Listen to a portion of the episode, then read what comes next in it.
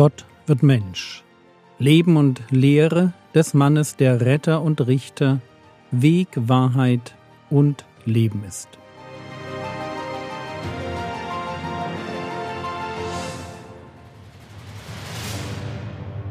Episode 134 Matthäus und seine Freunde Teil 3 Nach der, ich nenne das mal Bekehrung des Matthäus, lädt der seine Freunde zu einem großen Mahl in sein Haus ein, und Jesus mit seinen Jüngern gleich dazu.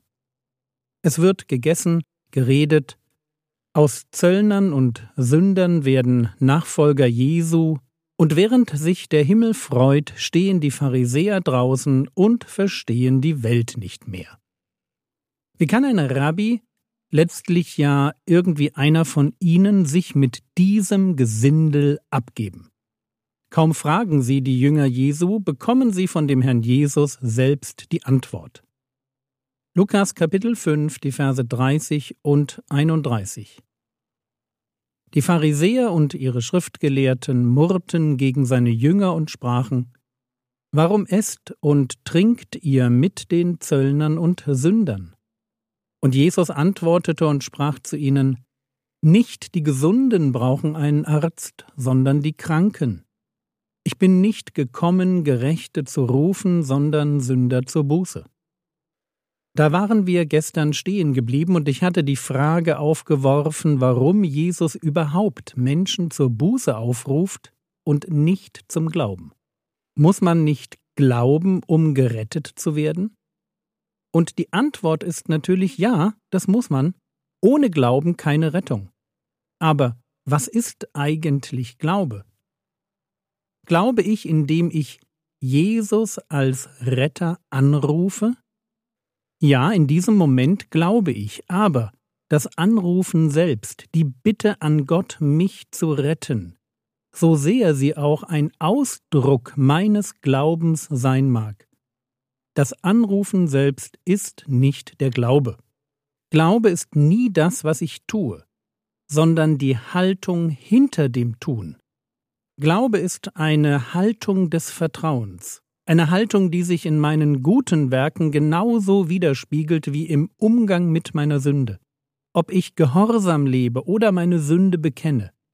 Beides muss aus Glauben sein, um in Gottes Augen etwas zu gelten. Mein Tun muss meinem Glauben, meinem Vertrauen in Gott entspringen. Und wenn wir uns die Frage stellen, woher solcher Glaube kommt, dann ist klar immer aus der Predigt. Aber zurück zum Glauben, der rettet. Wie gehören Glaube und Buße zusammen? Ich hatte gestern gesagt, sie sind zwei Seiten einer Medaille. Ohne Gehorsam gibt es keinen Glauben. Einfach deshalb nicht, weil eine grundsätzliche Haltung des Vertrauens, eben Glaube, sich ja in meinem Umgang mit der Person, der ich vertraue, widerspiegeln muss. Zu sagen, ich glaube an Gott, also ich vertraue Gott, das zu sagen, aber nicht zu tun, was er gebietet, zeigt nur, dass ich gar nicht Gott vertraue, sondern mir selbst. Ich tue nicht, was er will, weil ich denke, dass ich besser weiß, was für mich gut ist. Das ist die Haltung hinter Sünde, jedenfalls hinter all den Sünden, die nicht so hoppla-mäßig aus Versehen passieren. Und so verwundert es nicht, dass Johannes formuliert, Johannes 3, Vers 36, Wer an den Sohn glaubt, hat ewiges Leben, Wer aber dem Sohn nicht gehorcht, wird das Leben nicht sehen, sondern der Zorn Gottes bleibt auf ihm. Wer glaubt? Wer aber nicht gehorcht?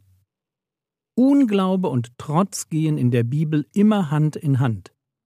Und genauso tun es auch Glaube und Gehorsam.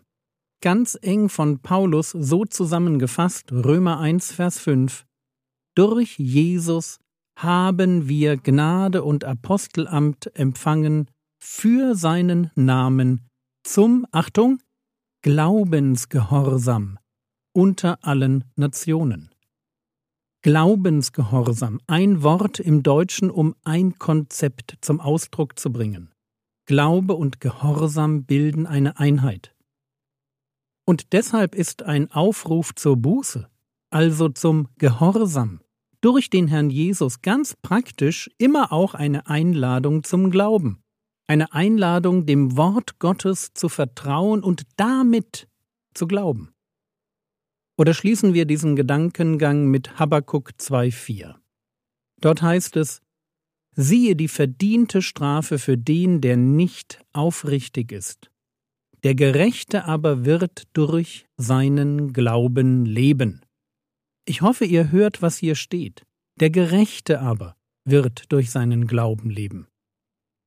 Dieser Text wird mehrfach im Neuen Testament zitiert und auf uns Gläubige angewandt. Eines ist mir hier nur wichtig. Es ist immer der Gerechte, der durch den Glauben ewiges Leben findet, niemals der Ungerechte.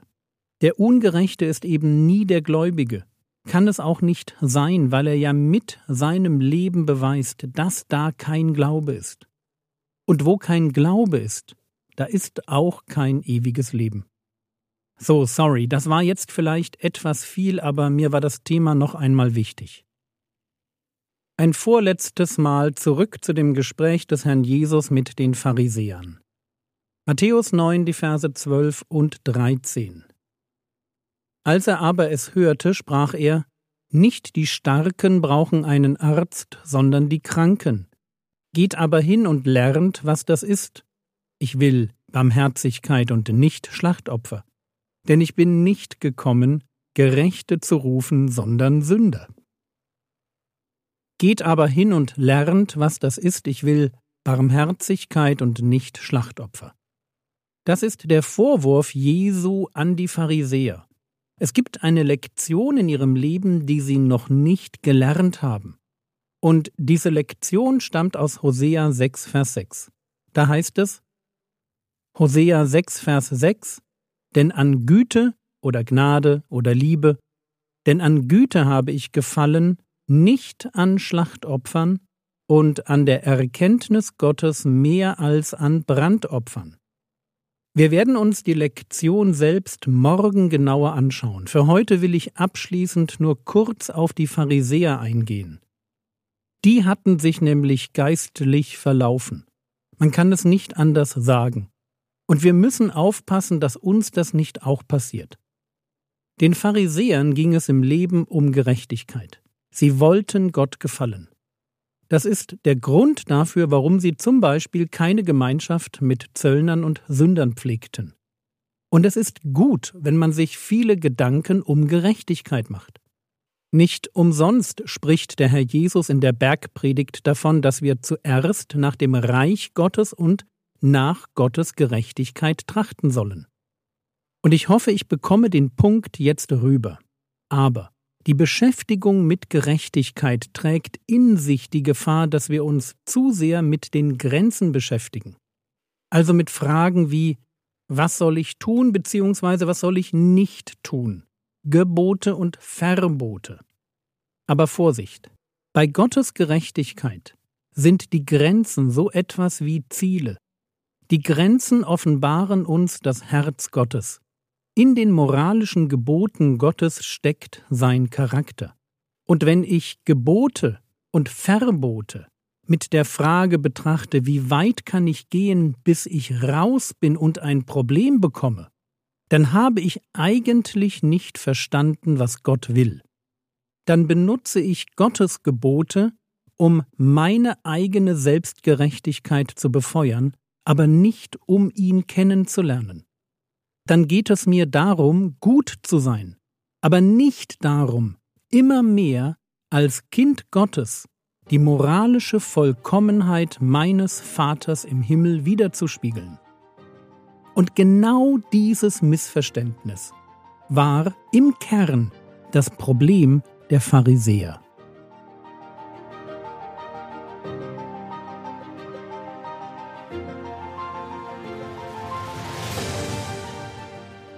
Was könntest du jetzt tun?